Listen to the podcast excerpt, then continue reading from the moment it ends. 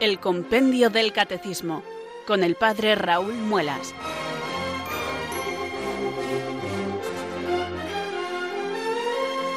Muy buenas tardes, queridos oyentes de Radio María. Son las 4, las 3 en Canarias. Aquí comienza una nueva edición del programa El Compendio del Catecismo de la Iglesia Católica. Reciban desde Talavera de la Reina un saludo muy cordial del Padre Raúl Muelas, que un día más les habla desde estos micrófonos de Radio María, la radio de la Virgen, la fuerza de la esperanza. Sed todos bienvenidos.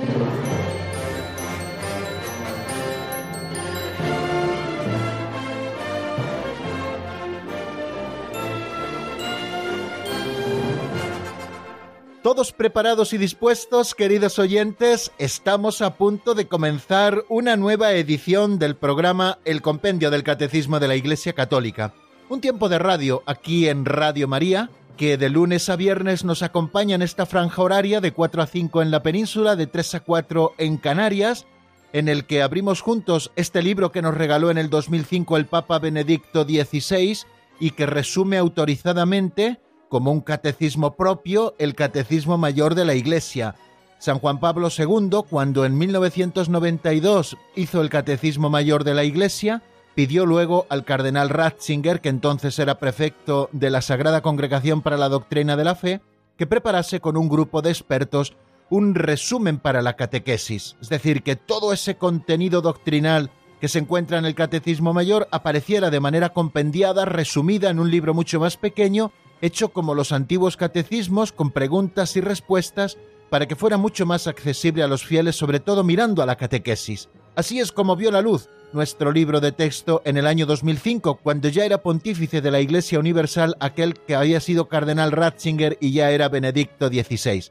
Pues el 29 de junio del año 2005 vio la luz y fue promulgado este libro que nosotros utilizamos como libro de texto, un libro que contiene 598 números doctrinales y que tiene también otros subsidios fantásticos que yo siempre les recomiendo. Por eso es bueno no solamente que podamos descargar el libro en formato digital de cualquiera de las plataformas en que está accesible, sino que lo tengamos impreso. Yo creo que es de esos libros que merece la pena tener impresos porque podremos subrayarlo, podremos volver a él siempre que lo necesitemos con la comodidad de buscar el número con sus hojas, porque tendremos acceso a todos los demás recursos. No solo es importante el texto, sino también esas imágenes que suelen encabezar cada una de las partes del compendio y también cada una de las secciones que nos introducen de alguna manera en el misterio y que de una manera compendiada ya nos apuntan todo lo que luego se desarrollará doctrinalmente en el estudio de los mismos. Bueno amigos, pues ya tenemos el compendio del catecismo en las manos, seguramente tengamos ilusión y queramos aprovechar bien este tiempo de radio para asomarnos a la doctrina católica. Siempre es bueno que recibamos enseñanza de la Iglesia y la mejor manera de recibirla es precisamente con estos instrumentos privilegiados que utiliza la Iglesia para la enseñanza de la doctrina católica. Ella es la depositaria de la verdad, de la fe, la ha recibido como un depósito ella ha crecido en la inteligencia de la misma a lo largo de los siglos y ella, la Santa Madre Iglesia, la ha ido enseñando así a sus hijos, a los que ha ido engendrando en la fe y luego también educando en la misma. Y lo hace a través de la catequesis. Bueno, pues lo que nosotros vamos a tener, queridos oyentes, es un ratito de catequesis. No utilicemos solamente esta palabra para lo que reciben los niños de cara a la primera comunión. La catequesis es algo de toda la vida la reciben los niños para la primera comunión, la reciben también los de poscomunión, se recibe para el sacramento de la confirmación, se recibe también para el sacramento del matrimonio y constantemente tenemos que estar en esa formación permanente y tenemos que ofertar esas catequesis de adultos que van haciéndonos profundizar en la fe a todos para saber dar razón de nuestra esperanza. Bueno, pues antes de comenzar con el estudio del compendio hoy, tanto con el repaso de lo que vimos ayer como lo que vamos a avanzar en doctrina, vamos a rezar juntos invocando al Espíritu Santo, para que sea Él el que nos conduzca hasta la verdad plena. El Espíritu Santo viene en ayuda de nuestra debilidad, viene con su luz y con su fuerza que nos permiten que nosotros podamos cumplir con nuestro cometido, asomarnos al conocimiento de Dios y profundizar en Él. Pues vamos a comenzar con esta oración al Espíritu Santo que hacemos todos los días. Ven Espíritu Santo, llena los corazones de tus fieles y enciende en ellos el fuego de tu amor. Envía Señor tu Espíritu que renueve la faz de la tierra. Oh Dios, que llenaste los corazones de tus fieles con la luz del Espíritu Santo, concédenos que guiados por el mismo Espíritu sintamos con rectitud y gocemos siempre de tu consuelo. Por Jesucristo nuestro Señor. Amén.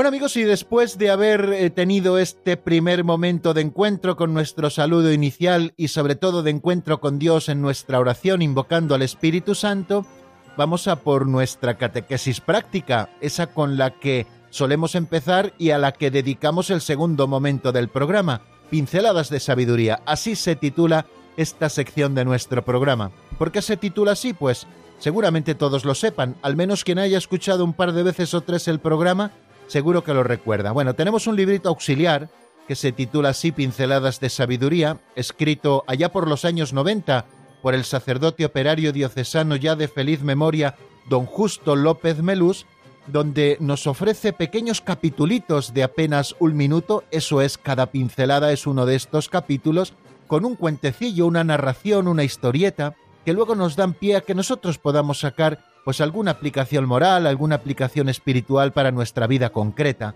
Por eso lo llamamos aperitivo catequético, por eso lo llamamos catequesis práctica, porque lo que queremos es en poquitos minutos dar una pequeña catequesis, algo que conocemos por la doctrina, pues luego cómo lo podemos aplicar de una manera serena y sencilla en nuestra vida cotidiana. Eso lo hacemos todos los días con estas pinceladas. Les dejo con la de hoy que se titula Dejar a la gente desahogarse.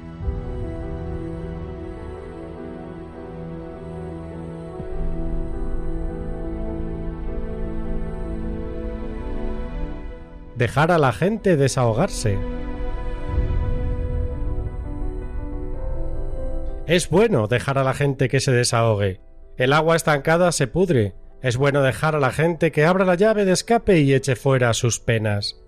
Un amigo que viajaba bastante en taxi y nos cuenta que solía preguntar a los taxistas ¿Cómo le va? y entonces soltaban una letanía de problemas los impuestos, las averías, la gasolina, alguna multa 14 horas pegado al volante, hasta que un día, cansado de oír miserias, cambia de táctica. En vez de preguntar a los amigos ¿cómo te va? Ya sé que tiene problemas, les pregunta. Además de mal, ¿cómo te va? Y es curioso, les sorprende mi pregunta, y se ponen a contarme Pues mira, no me va muy bien, pero tampoco tan mal. Vamos tirando, ya sabes. Dios aprieta, pero no ahoga. Y veo que sonríen y crece en ellos la esperanza.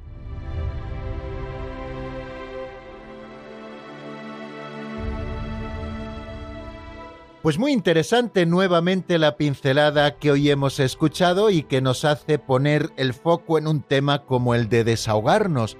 Una necesidad que creo que todos tenemos. Necesitamos hablar, contar nuestros problemas. Por eso es importante que tengamos siempre un amigo de confianza y sobre todo adornado con el carisma de la discreción que pueda escucharnos y que luego las cosas se queden en él que no vaya luego divulgando aquellas cosas que nosotros en un momento de desahogo le hemos contado.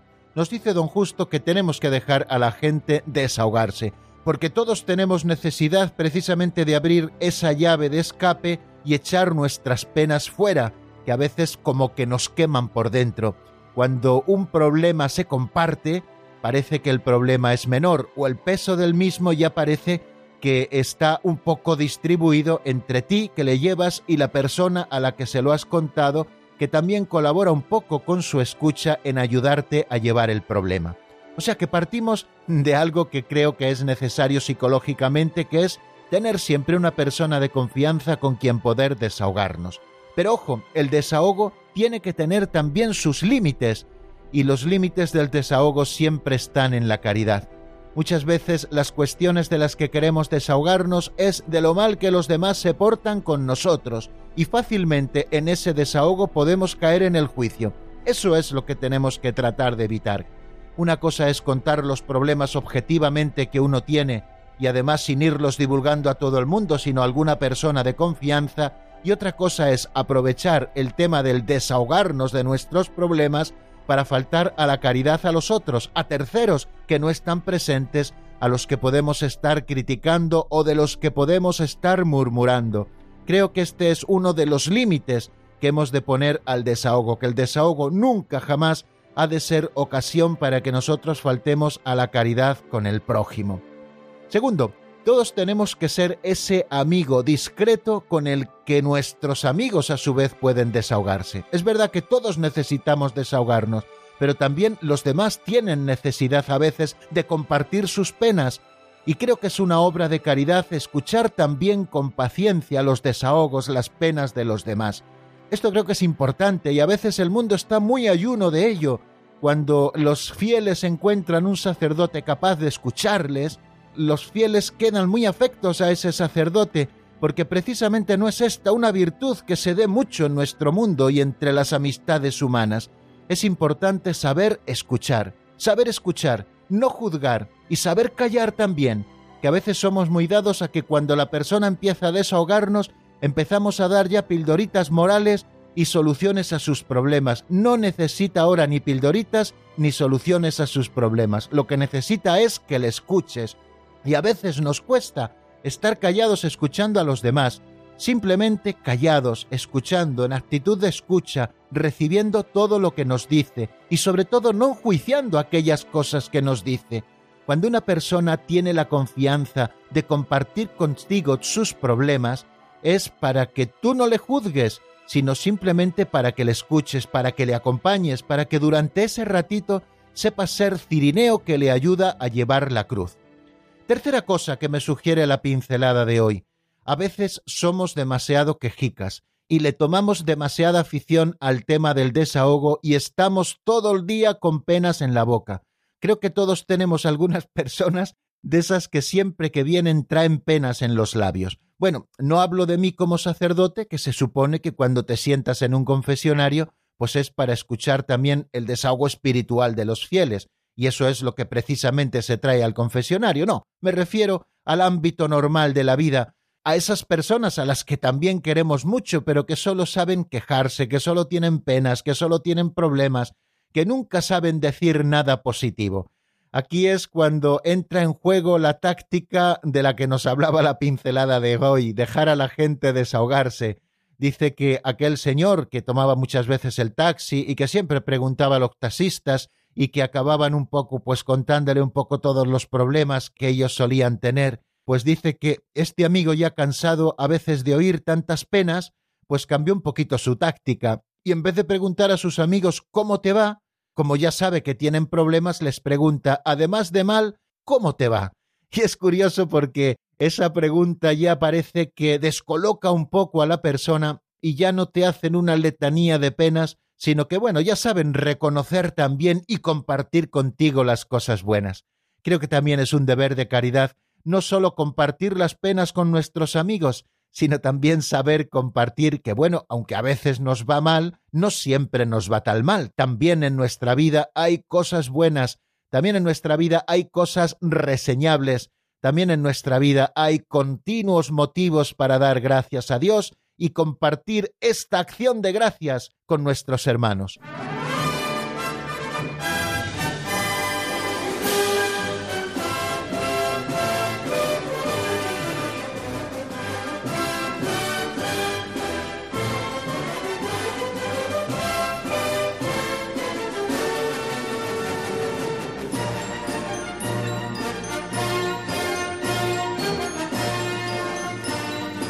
Bueno amigos, pues continuamos aquí en el compendio del catecismo, en la sintonía de Radio María, y vamos a hacer repaso de lo que vimos en nuestro último programa, es decir, en el programa de ayer.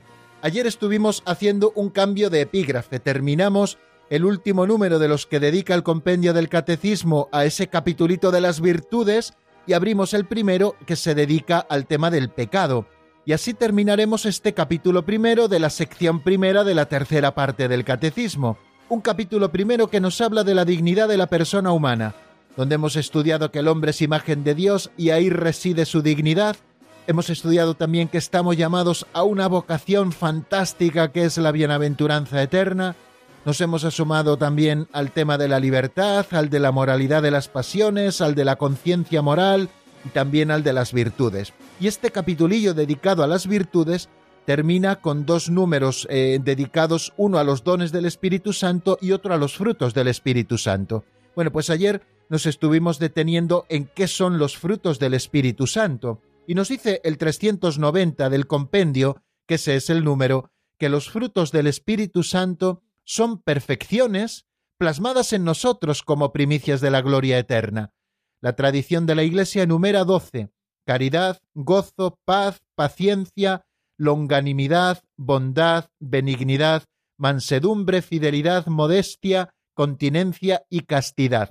Son los doce frutos que enumera la carta a los Gálatas en el capítulo 5, versículos 22 y 23, en la versión de la Vulgata. O sea que, en primer lugar, los frutos del Espíritu Santo son perfecciones plasmadas en nosotros. O sea, creo que esta es la primera frase a la que tenemos que mirar con atención. En primer lugar, hablamos de que esos doce son frutos, es decir, el resultado de un árbol bueno. Hablamos de frutos dulces cuando un árbol ya está maduro y es capaz de dar buenos frutos, no agrios, sino frutos dulces y bonitos a la vista. Cuando un árbol no está maduro y comienza a dar sus frutos, son frutos en primer lugar poco apetitosos y poco vistosos, no nos entran por los ojos, pero cuando un árbol ya está maduro y da fruto en su sazón, da frutos buenos. Pues eso le ocurre al cristiano, queridos hermanos, a ese cristiano que ejercita las virtudes viviendo en gracia de Dios, la fe, la esperanza y la caridad, la prudencia, la justicia, la fortaleza y la templanza y todas las virtudes que a ellas vienen anejas como virtudes emanadas o secundarias. Aquel cristiano que ha recibido los dones del Espíritu Santo como un regalo en su vida y procura vivir de ellos, los recibió en el bautismo, se fortalecieron en la confirmación, los pide cada día el Espíritu Santo, para que les fortalezca en ellos, bueno, pues aquel cristiano que vive las virtudes y que vive los dones, comienza a ser un cristiano maduro que sabe dar frutos buenos. La madurez de nuestra vida cristiana no está en las cosas en las que a veces ponen algunos el acento. No, ser maduro es saberse quedar en casa ahora y hacer desierto. No, no, ser maduro es dar frutos buenos. Un árbol que ya es maduro es un árbol que da frutos buenos, y no frutos por sí mismos, por nuestras propias fuerzas, porque sean frutos naturales que emanan de nosotros, sino que son frutos que el Espíritu Santo nos permite dar. Y si esos frutos son perfecciones que están plasmadas en nosotros como primicias de la gloria eterna, ya son anticipo estos frutos del Espíritu Santo de lo que gozaremos plenamente en el cielo. La tradición de la Iglesia, como les he dicho, enumera doce, y si me lo permiten, y utilizando también el artículo en el que ayer nos basábamos de Henry Vargas Holguín, voy a describir cada uno de estos doce dones de una manera muy rápida. El primero es la caridad. Quien da este fruto hace ver a Cristo en su vida, es quien permite actuar a Cristo en su vida. Si falta el amor, no puede encontrarse ninguna acción sobrenatural y tampoco ningún mérito para la vida eterna, ninguna verdadera y completa felicidad. Por tanto, el primero de los frutos es el amor o la caridad. El segundo es la alegría o el gozo. Es el fruto que emana naturalmente del amor. Es como la luz del sol, como el perfume en la flor, como el calor en el fuego, algo que emana naturalmente, en este caso del amor. Así es la alegría y el gozo. Esta alegría no se apaga el medio de los problemas, al revés, crece y se robustece el medio de ellos, pues se hace todavía más necesaria que nunca. Cuando se está en comunión con Dios, que es amor, la persona es feliz y busca también hacer felices a los que le rodean. Es una alegría que supera todo goce fundado en la carne y en las cosas materiales, no es la alegría de la risotada, es la alegría profunda de estar con Dios. El tercero es la paz. La paz es la perfección de la alegría porque supone el goce del objeto amado. Uno vive en paz cuando ha conseguido aquello que tanto amaba. Y el objeto amado por excelencia, objeto entre comillas, por supuesto, no es otro sino Dios. Y de ahí la seguridad de la paz que brota de tener a Dios en el corazón. La persona que vive en gracia de Dios y que es consciente de ello y la vive, como dicen los cursillistas, a presión, es un hombre o una mujer que tienen paz y la paz nos hace ser personas serenas y mantiene al alma en la posesión de una constante alegría a pesar de todo. Un cuarto fruto es la paciencia. Quien da este fruto supera las turbaciones que implican la lucha permanente contra los enemigos del alma y sus fuerzas invisibles y visibles, y también facilita este fruto, el de la paciencia, un encuentro armonioso con el resto de las criaturas con las que nos relacionamos, personas, animales y cosas. La paciencia nos hace ser cristianos que se saben controlar e impide que seamos resentidos o vengativos. Este fruto ayuda a superar la tristeza e impide que nos quejemos ante los problemas y sufrimientos de la vida. El quinto de los frutos es la longanimidad.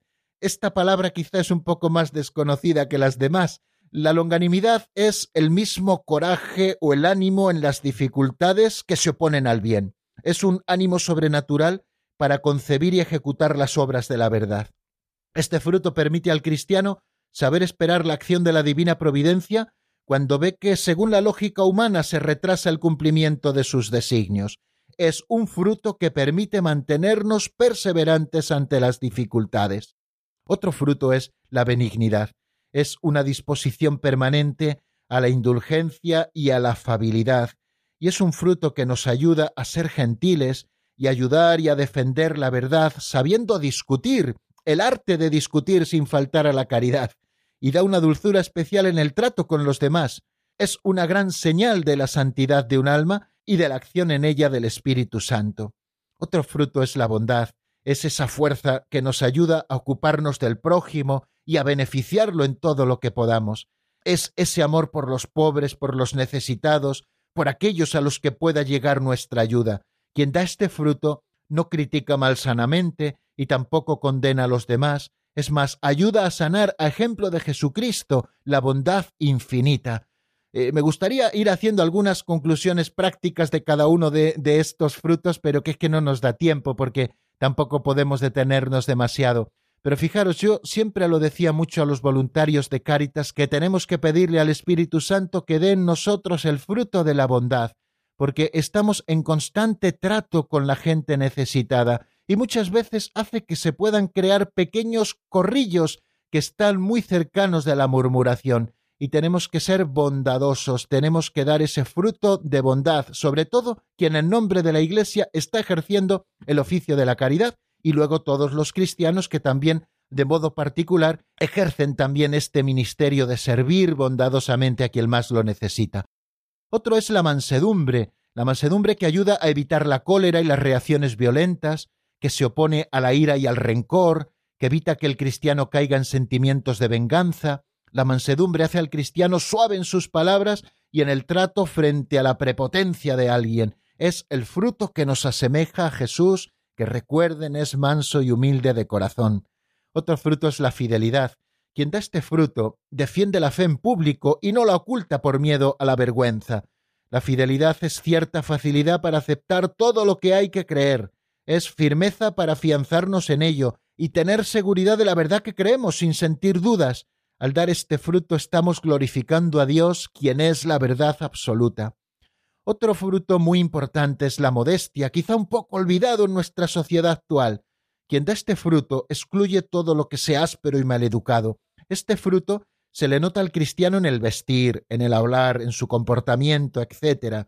Ayuda para que nuestros sentidos no se fijen en cosas indecorosas y vulgares. Ayuda a ser discretos y cuidadosos con el cuerpo, evitando ser ocasión de pecado para los demás, así como también a preparar y mantener nuestro cuerpo para ser el medio de nuestra debilidad digna morada de Dios. Otro fruto es la continencia. La continencia, como su mismo nombre indica, ayuda a contener o a tener a raya la concupiscencia en lo que concierne al comer, al beber, al divertirse y a los otros placeres de la vida terrenal. La satisfacción de estos instintos es ordenada por la continencia como consecuencia de esa dignidad de hijo de Dios que todos tenemos. La continencia mantiene el orden en el interior del hombre. Y el último fruto del que nos habla es la castidad. La castidad es la victoria conseguida sobre la carne y que ayuda a que el cristiano sea más un templo vivo del Espíritu Santo. Quien da este fruto es cuidadoso y delicado en todo lo que se refiere al uso de la sexualidad. Quien es casto, ya sea virgen o casado, todos tenemos que vivir la castidad en nuestro propio estado de vida, experimenta la alegría de la íntima amistad de Dios. Bienaventurados los limpios de corazón, porque ellos verán a Dios. Bueno, eso decíamos, queridos amigos, a propósito de los frutos del Espíritu Santo, pero también dimos un pasito adelante hacia el número 391 y comenzábamos con él el epígrafe dedicado al pecado, que es el último de los que aparecen en ese primer capítulo. ¿Qué supone para nosotros acoger la misericordia de Dios? Fijaros qué cosa tan hermosa. Cuando el compendio del catecismo nos va a hablar de qué es el pecado, de cuántas clases de pecado hay, de qué grave es el pecado en nuestra vida, de si nos afecta el pecado de los demás, de qué son las estructuras de pecado, todas esas cosas que nosotros vamos a estudiar, qué es el pecado venial, qué es el pecado mortal, antes de hablarnos del pecado, fijaros, el 391 nos habla de la misericordia de Dios y de lo que supone para nosotros acogernos a la misericordia de Dios. Dice ese número textualmente que acoger la misericordia de Dios supone que reconozcamos nuestras culpas arrepintiéndonos de nuestros pecados. Dios mismo con su palabra y con su espíritu descubre nuestros pecados, sitúa nuestra conciencia en la verdad sobre sí misma y nos concede la esperanza del perdón. Todos somos pecadores, igual que hemos ido encontrando otras realidades que forman parte de nuestra dignidad, la libertad, la conciencia moral, etc., también encontramos en nuestra naturaleza humana el pecado, tanto el pecado de origen como los pecados personales. Y como nos dice San Agustín, el que te creó a ti sin ti, no te salvará a ti sin ti, sino que te salvará contando contigo. Por tanto, la acogida de su misericordia exige de nosotros la confesión de nuestras faltas. Fijaros lo que dice San Juan en su primera carta, en el capítulo primero, a partir del versículo ocho. Si decimos que no tenemos pecado, nos engañamos y la verdad no está en nosotros. Pero si reconocemos nuestros pecados, fiel y justo es Él para perdonarnos los pecados y purificarnos de toda injusticia. Y esto tenemos que tenerlo a la vista, que hemos de acoger la misericordia de Dios, y esto supone que reconozcamos nuestras culpas y que nos arrepintamos de nuestros pecados. Dios mismo nos mueve a ello, y así nos lo dice el 391. Con su palabra y su espíritu descubre nuestros pecados, sitúa nuestra conciencia en la verdad sobre sí misma y nos concede la esperanza del perdón. La palabra de Dios y el espíritu que habita en nosotros nos lleva al descubrimiento del pecado, nos forma rectamente la conciencia para que nos enfrentemos a la verdad sobre nosotros mismos y nos concede también la esperanza del perdón, porque Dios nunca nos abandona. Fijaros qué texto tan hermoso de Dominum et Vivificantem recoge el número 1848 del Catecismo Mayor. Dominum et Vivificantem es una carta del Papa San Juan Pablo II. Dice lo siguiente: la conversión exige el reconocimiento del pecado, supone el juicio interior de la propia conciencia, y éste, puesto que es la comprobación de la acción del Espíritu de la verdad en la intimidad del hombre, llega a ser al mismo tiempo el nuevo comienzo de la dádiva de la gracia y del amor. Recibid el Espíritu Santo. Así pues, en este convencer en lo referente al pecado, descubrimos una doble dádiva, el don de la verdad de la conciencia y el don de la certeza de la redención. El espíritu de la verdad es el paráclito. Bueno amigos, pues vamos a dejar aquí el repaso y vamos a continuar porque tenemos mucho trabajo por delante, pero si me lo permiten nos vamos a detener al menos unos momentos en la palabra para escuchar en este caso un tema de Amba titulado Tú solamente. Esta canción está sacada del álbum Ábreme la puerta, un álbum del 2012. Lo escuchamos y volvemos enseguida.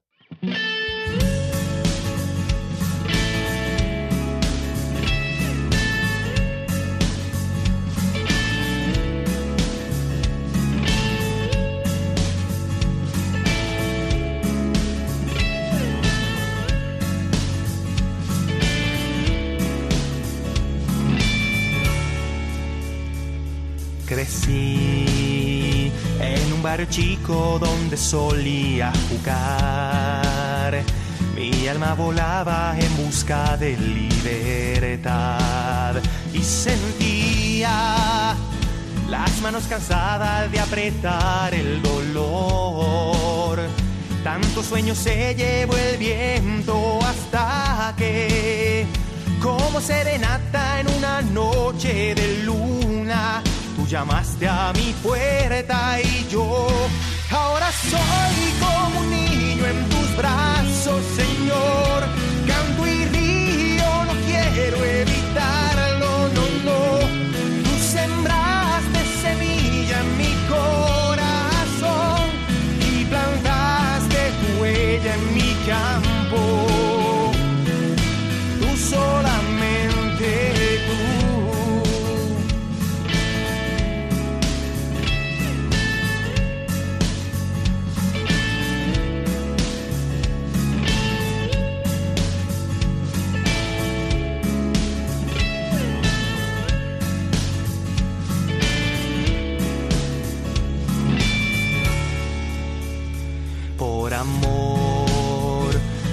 Aquel peso que yo debía llevar, siendo manantial donde esta sed pude saciar.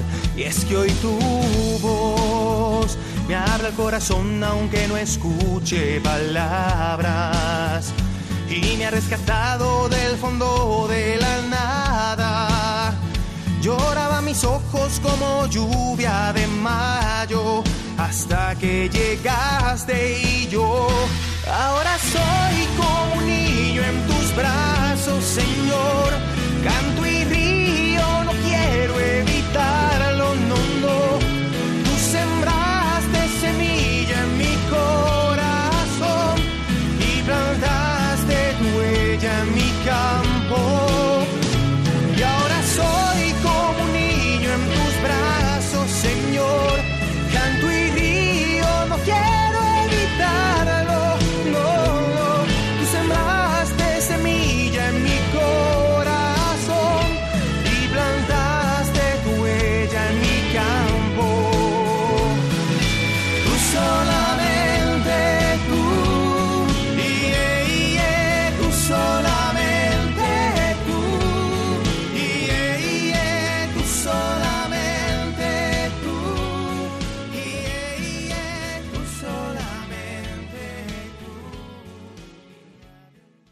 Están escuchando el Compendio del Catecismo con el Padre Raúl Muelas.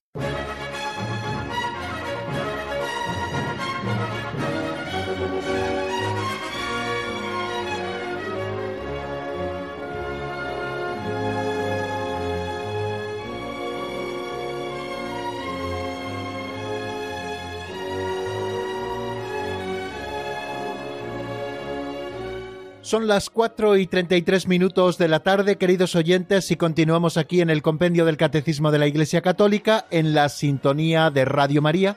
Y como nos decía esa locución inicial, les habla desde Talavera de la Reina el Padre Raúl Muelas. Vamos a estudiar ahora en este avance de doctrina que es el pecado. Es el número 392 el que nos lo dice y al cual nos vamos a asomar en este preciso momento. Y vamos a hacerlo con el orden de siempre. Primero escuchamos lo que nos dice el compendio y después tratamos de dar alguna sencilla explicación. ¿Qué es el pecado? Lo escuchamos en la voz de Marta Jara.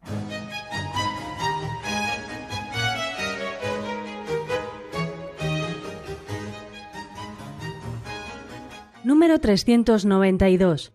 ¿Qué es el pecado? El pecado es una palabra, un acto o un deseo contrarios a la ley eterna, según San Agustín. Es una ofensa a Dios a quien desobedecemos en vez de responder a su amor. Hiere la naturaleza del hombre y atenta contra la solidaridad humana. Cristo en su pasión revela plenamente la gravedad del pecado y lo vence con su misericordia.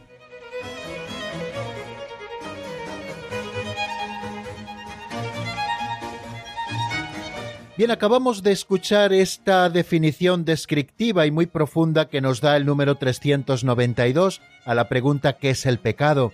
El pecado, lo hemos oído, es una palabra, un acto o un deseo contrarios a la ley eterna. Así nos lo describe San Agustín. Y continúa diciéndonos el compendio, es una ofensa a Dios a quien desobedecemos en vez de responder a su amor. Hiere la naturaleza del hombre y atenta contra la solidaridad humana. Cristo en su pasión revela plenamente la gravedad del pecado y lo vence con su misericordia. Bueno, pues en estas pocas frases nos da un contenido precioso el compendio del catecismo. En primer lugar, nos habla de que el pecado es una palabra, un acto o un deseo contrarios a la ley eterna. Esa es una definición que nos da San Agustín. Decimos que el pecado, así se ha dicho tradicionalmente también en otra definición, es toda acción u omisión voluntaria contra la ley de Dios, que consiste en decir, hacer, pensar o desear algo contra los mandamientos de la ley de Dios o de la Iglesia, o faltar al cumplimiento del propio deber y a las obligaciones particulares. O sea que, en primer lugar, decimos que el pecado es una palabra, es un acto o un deseo contrarios a la ley eterna. Y esto tenemos que tenerlo muy a la vista, porque muchas veces solo consideramos pecado aquellos actos que lesionan a los demás, y sin embargo no tenemos en cuenta que un pecado puede ser un deseo que solo permanece oculto en nuestro interior, pero que está ofendiendo a Dios, o puede ser una palabra que decimos incluso sin estar presente la persona a la que estamos ofendiendo, o puede ser también un acto. También por omisión podemos pecar, como hemos dicho en esa otra definición clásica sobre el pecado, que es toda acción u omisión voluntaria contra la ley de Dios, que consiste en decir, hacer, pensar o desear algo contra los mandamientos de la ley de Dios o los de la Iglesia, o faltar también al cumplimiento del propio deber y a las obligaciones particulares. ¿Quiere decir que los mandamientos de la ley de Dios son para todos? Luego los estudiaremos, si Dios quiere, en la segunda sección de esta tercera parte del Catecismo, los mandamientos de la ley de Dios, en donde se nos está manifestando la voluntad de Dios para nosotros, amar a Dios sobre todas las cosas, no tomarás el nombre de Dios en vano, santificarás las fiestas, honrarás a tu padre y a tu madre, no matarás, no cometerás actos impuros, no robarás, no dirás falso testimonio ni mentirás, no consentirás pensamientos ni deseos impuros, y no codiciarás los bienes ajenos. Estos son los mandamientos de la ley de Dios. Cada vez que nosotros decimos, hacemos, pensamos o deseamos algo contra estos mandamientos, estamos cayendo en el pecado. Pero también cuando vamos contra los mandamientos de la Santa Madre Iglesia, si los recuerdan son cinco. En primer lugar, oír misa entera todos los domingos y fiestas de guardar. Segundo mandamiento, confesar los pecados mortales al menos una vez al año y en peligro de muerte y si se ha de comulgar. Tercero, comulgar por Pascua Florida. Cuarto, ayunar y abstenerse de comer carne cuando lo manda la Santa Madre Iglesia. Y quinto, ayudar a la Iglesia en sus necesidades. Pero también podemos pecar cuando faltamos a los cumplimientos de nuestro propio deber, por ejemplo, de mi deber como sacerdote, si yo no visito a los enfermos, si yo no predico la palabra de Dios, estoy faltando a mis deberes propios y por lo tanto estoy también pecando. O lo mismo quien ha recibido otro estado de vida, como pueden ser los esposos, que se pueden exponer a peligros, o que no cuidan de sus obligaciones el uno con el otro como esposos, o como padres con respecto a sus hijos, o como trabajadores con respecto a las tareas que les han sido encomendadas, y también se puede pecar faltando a las obligaciones particulares, las obligaciones particulares que cada uno tiene, esas obligaciones particulares que forman parte, por ejemplo, de nuestro plan de vida, etc. Bueno, pues por lo tanto definimos al pecado como toda palabra, todo acto o todo deseo contrarios a la ley eterna. Esa ley eterna que se manifiesta en los mandamientos de la ley de Dios, en los mandamientos de la Santa Madre Iglesia, en el cumplimiento de nuestros propios deberes y también en nuestras obligaciones particulares. Eso es un pecado. Pero también nos dice este número 392 que el pecado es una ofensa a Dios a quien desobedecemos en vez de responder a su amor. Y es que también tenemos que plantear el pecado como un misterio. Muchas veces nos hemos acostumbrado a cosificar demasiado el pecado, incluso a los niños. Niño, no hagas eso, que es pecado. Y al final estamos cosificando demasiado el pecado y el pecado está perdiendo esa dimensión de misterio que tiene, que tiene un sentido profundamente religioso. Y para conocer verdaderamente lo que es el pecado, necesitamos la luz de la revelación cristiana. El pecado escapa a nuestra razón. Muchas veces nosotros hay cosas que desde nuestra razón no queremos considerarlas pecado, ni la antropología, ni la historia, ni la psicología, ni la ética, ni las ciencias sociales, como nos dice el padre Lorin, pueden penetrar en su profundidad. Algunos incluso se atreven a decir que a Dios no le afecta nuestro pecado. Efectivamente, no le afecta a la naturaleza divina, que es inmutable, pero sí le afecta al corazón del Padre, que se ve rechazado por el Hijo, a quien él tanto ama. La inmutabilidad de Dios no significa indiferencia, nos dice el padre Loring. La inmutabilidad se refiere a la esfera ontológica, pero no a la afectiva. Dios no es un peñasco, es un corazón. El Dios del Evangelio es Padre, y la filosofía no puede cambiar la revelación. Y es necesario que entendamos así el pecado como una ofensa a Dios, a quien desobedecemos en vez de hacer lo que tenemos que hacer, que es responderle con el amor, responderle con la obediencia de la fe. Si el pecado no ofendiera a Dios, sería porque Dios no nos quiere, y si Dios nos ama, es lógico que le duela mi falta de amor. Lo mismo que le agrada mi amor, le desagrada mi desprecio, ¿no? Estamos hablando de un modo antropológico, pero es necesario hacerlo así para entendernos. Si Dios se quedara insensible ante mi amor o mi desprecio, sería señal de que Dios no me ama, de que le soy indiferente. A mí no me duele el desprecio de un desconocido, o me duele poco, pero sí me duele si viene de una persona a la que yo amo. O sea que no es que el hombre haga daño a Dios, pero a Dios sí le duele mi falta de amor. Y esto, queridos amigos, es un misterio, el misterio de cómo el pecado del hombre puede afectar a Dios, pero el hecho de que el pecado afecta a Dios es un dato que encontramos constantemente en la Escritura, ¿no? Pues bien, teniendo todas estas cosas a la vista y también apoyándonos en el Catecismo Mayor de la Iglesia, podemos decir que el pecado es una falta contra la razón, porque la razón debe buscar el bien general y cuando nosotros estamos atacando a Dios, que es nuestro bien general, estamos faltando a la razón, es un pecado también contra la verdad, porque Dios es la verdad absoluta y cuando nosotros estamos negando la verdad, estamos faltando a la verdad y también es una falta el pecado contra la conciencia recta, ese lugar íntimo de nuestro corazón donde Dios ha escrito sus leyes eternas. Es faltar también al amor verdadero para con Dios y para con el prójimo. Quiere decir que el pecado no solamente le afecta a Dios, sino que está también influyendo negativamente en el prójimo, a causa de un apego perverso hacia ciertos bienes. Hiere también la naturaleza del hombre y atenta contra la solidaridad humana ha sido definido, como hemos escuchado en ese número 392, nos dice el 1849 del Catecismo Mayor, como una palabra, un acto o un deseo contrarios a la ley eterna. El pecado es, por lo tanto, una ofensa a Dios. Fijaros cómo lo expresa preciosamente el Salmo 50, contra ti, contra ti solo pequé, cometí la maldad que aborreces. pecado se levanta contra el amor que Dios nos tiene y aparta de él nuestros corazones. Y esto lo vemos muy claramente con el primer pecado que nos describe la Escritura en el libro del Génesis capítulo 3. Es una desobediencia, una rebelión contra Dios por el deseo de hacernos como dioses, pretendiendo conocer y determinar nosotros cuál es el bien y cuál es el mal. El pecado es así, como decía San Agustín, amor de sí hasta el desprecio de Dios. Y por esta exaltación orgullosa de sí, el pecado es diametralmente opuesto a la obediencia de Jesús que realiza la salvación. Me llama profundamente la atención la última frase de este número 392. Cristo en su pasión revela plenamente la gravedad del pecado y lo vence con su misericordia. Podemos ver la gravedad del pecado si vemos hasta dónde ha estado dispuesto a sufrir nuestro Señor Jesucristo por sacarnos de esta miseria del pecado, que ofende a Dios y nos abaja a nosotros hasta límites insospechados viendo la pasión del Señor, se nos está revelando plenamente la gravedad de nuestro pecado, porque es nuestro pecado el que ha llevado a Jesús a la cruz.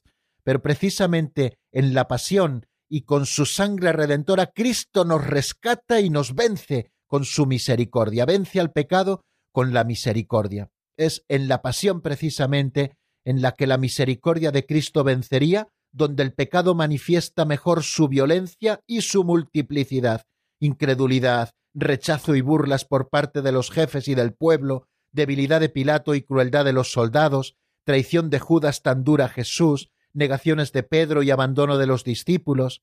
Sin embargo, nos dice el catecismo, en la hora misma de las tinieblas y del príncipe de este mundo, el sacrificio de Cristo se convierte secretamente en la fuente de la que brotará inagotable el perdón de nuestros pecados. Bueno amigos, pues vamos a dejar aquí la definición de pecado. Nos queda mucho que estudiar todavía sobre el pecado y lo haremos después de escuchar la segunda canción. De momento bástenos considerar al pecado como palabra, acto o deseo contrarios a la ley eterna, considerarle también como una ofensa a Dios y ver que el pecado es un misterio, porque no estamos amando sino desobedeciendo a quien deberíamos amar, cómo el pecado también hiere la naturaleza del hombre que peca y atenta contra la solidaridad humana, porque estamos abajando a toda la humanidad con nuestro pecado, y bástenos decir que es en la pasión donde se revela la gravedad del pecado y cómo Jesús lo vence con su misericordia. Nos detenemos un momentito en nuestra explicación, queridos amigos. Les ofrezco un tema de Byron Ortiz titulado Imperio Eterno, sacado del álbum En Espíritu y Verdad, y luego volvemos para ver la diversidad de pecados que existen.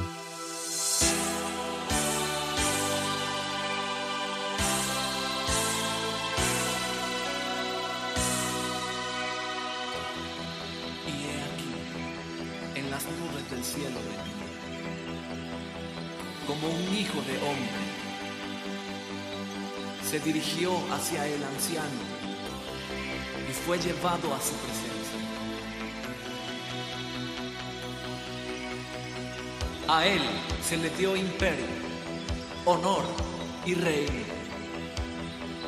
Y todos los pueblos, naciones y lenguas le sirvieron. Su imperio es un imperio eterno que nunca pasará. Y su reino no será destruido jamás.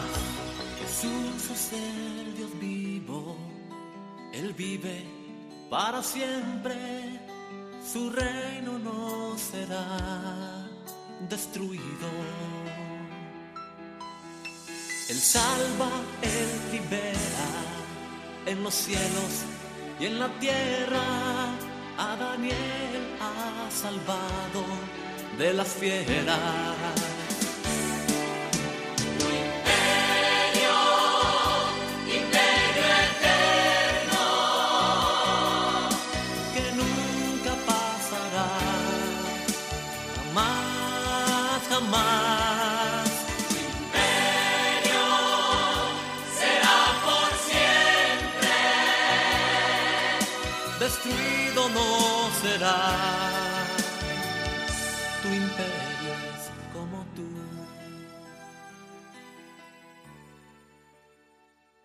Están escuchando el Compendio del Catecismo con el Padre Raúl Muelas.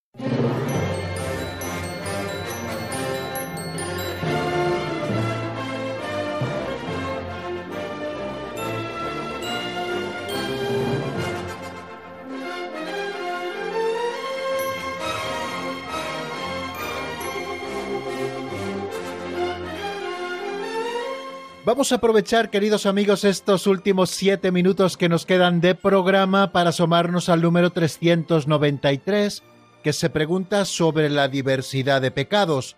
Es decir, vamos a estudiar en este número la distinción específica de los pecados. Tenemos que saber catalogar, diferenciar los pecados. Y hay varios criterios para poder diferenciar los distintos pecados. Y de esos criterios nos habla precisamente el número 393 que se pregunta ¿hay diversidad de pecados? Vamos a ver qué es lo que nos dice el compendio en la voz de Marta.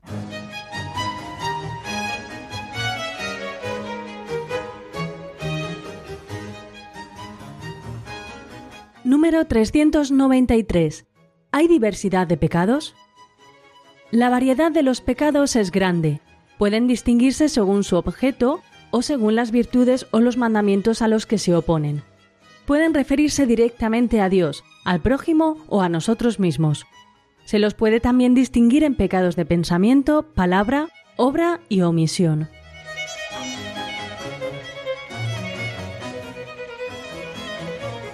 Bueno, acabamos de escuchar el contenido de ese 393. Nos dice en primer lugar que la variedad de los pecados es grande. Creo que esta frase necesita poca explicación y todos sabemos que existen multitud de pecados. Existen listas de pecados ya, por ejemplo, en la carta a los Gálatas, eh, San Pablo en el capítulo 5, versículos del 19 al 21 de esa carta a los Gálatas, nos dice lo siguiente, las obras de la carne son conocidas, fornicación, impureza, libertinaje, idolatría, hechicería, odios, discordias, celos, iras, rencillas, divisiones, disensiones, envidias, embriagueces, orgías y cosas semejantes sobre las cuales os prevengo como ya os previne que quienes hacen tales cosas no heredarán el reino de Dios. Es una lista de pecados que nos ofrece San Pablo en la carta a los Gálatas y que nos demuestra que hay una gran variedad de pecados, que la variedad de pecados es grande, como nos dice el número 393. Y luego dice que pueden distinguirse según su objeto, o según las virtudes, o según los mandamientos a los que se oponen, son tres modos de distinguir los pecados. En primer lugar, según su propio objeto, es decir, el objeto formal, que se convierte en objeto moral. Voy a poner un ejemplo. Alguien que mata a un sacerdote en una iglesia estaría cometiendo tres pecados según ese objeto. En primer lugar, un homicidio, porque estaría matando a otra persona. En segundo lugar, un sacrilegio personal, porque estaría matando a una persona sagrada y en tercer lugar estaría cometiendo un sacrilegio local porque estaría profanando con un pecado terrible un lugar sagrado. ¿Ven? Esto es distinguir los pecados en cuanto al objeto, pero también podemos distinguir los pecados en cuanto a las virtudes a los que se oponen. Por ejemplo, contra la pereza, diligencia, decimos, ¿no? La diligencia es una virtud y se opone a este pecado la pereza. Si nosotros hablamos de las siete virtudes que hemos estado comentando recientemente, las cuatro virtudes cardinales y las tres virtudes teologales, pues nosotros podemos encontrar los pecados que se oponen directamente a esas virtudes. Por ejemplo, contra la fe se opone el pecado de herejía o el pecado de apostasía o el pecado de cisma, por ejemplo, contra la unidad de la Iglesia, ¿no? Eh, contra la esperanza se opone tanto la desesperanza como la presunción.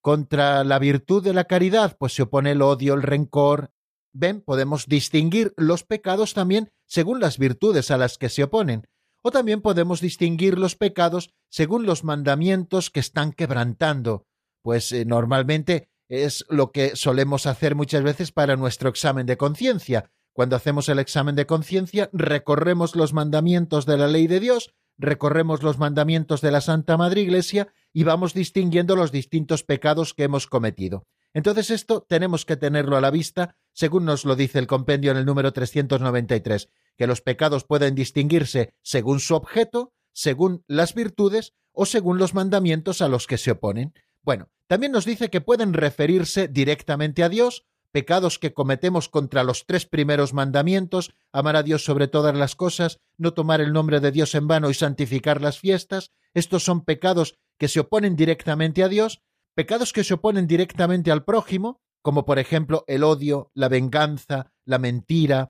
el homicidio, la murmuración, el falso testimonio, son pecados que estamos cometiendo contra otra persona, o pecados que cometemos contra nosotros mismos, en cualquiera de los ámbitos. Aquel que no cuida su salud, por ejemplo, y que tiene malos hábitos en cuanto a la bebida o en cuanto a la droga, en cuanto al tabaquismo o lo que sea, está atentando contra sí mismo aquel que pega contra el sexto mandamiento consigo mismo, aquel que consiente pensamientos y deseos impuros está pecando también contra sí mismo. Ven, también podemos hacer una distinción de pecados pensando en los que se refieren directamente a Dios, en los que se refieren al prójimo o en los que se refieren a nosotros mismos.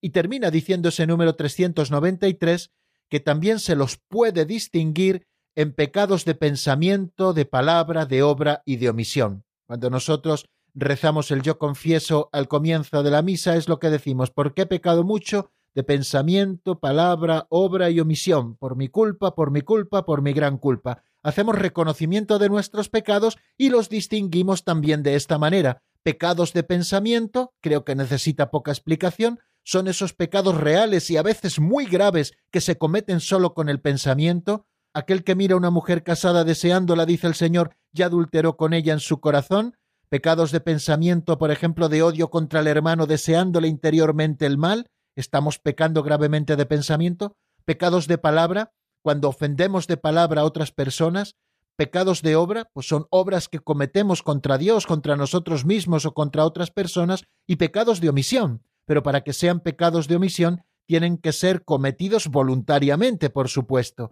Es cierto que muchas veces decimos seguro que tengo pecados de omisión, cosas que no he hecho y que debería haber hecho, pero no soy consciente de ello. Bueno, pues para que el pecado de omisión sea tal, esto ya lo estudiaremos también un poquito más adelante, también tiene que ser una omisión voluntaria. Porque a veces omitiendo determinadas obras estamos pecando también grave o levemente, pero estamos también pecando según sea el objeto de ese pecado. Bueno, pues yo creo que ya hemos dicho algunas cositas, queridos amigos, sobre la diversidad de los pecados de la que nos habla este número 393. La variedad de pecados es grande, podemos distinguir los pecados según su objeto, según las virtudes o los mandamientos a los que se oponen, podemos hacer también la distinción de pecados que se refieren directamente a Dios, al prójimo o a nosotros mismos, y también los podemos distinguir en pecados de pensamiento, palabra, obra y omisión. Creo que todo esto es práctico para que nosotros lo tengamos en cuenta a la hora de hacer nuestro examen de conciencia y a la hora de reconocer también nuestros propios pecados. Y aquí lo tenemos que dejar, queridos amigos, porque no tenemos tiempo para más. Es más, creo que nos hemos pasado un par de minutos. Bueno, terminamos aquí, mañana si Dios quiere, seguiremos. La bendición de Dios Todopoderoso, Padre, Hijo y Espíritu Santo, descienda sobre vosotros y permanezca para siempre. Amén. Hasta mañana si Dios quiere, amigos.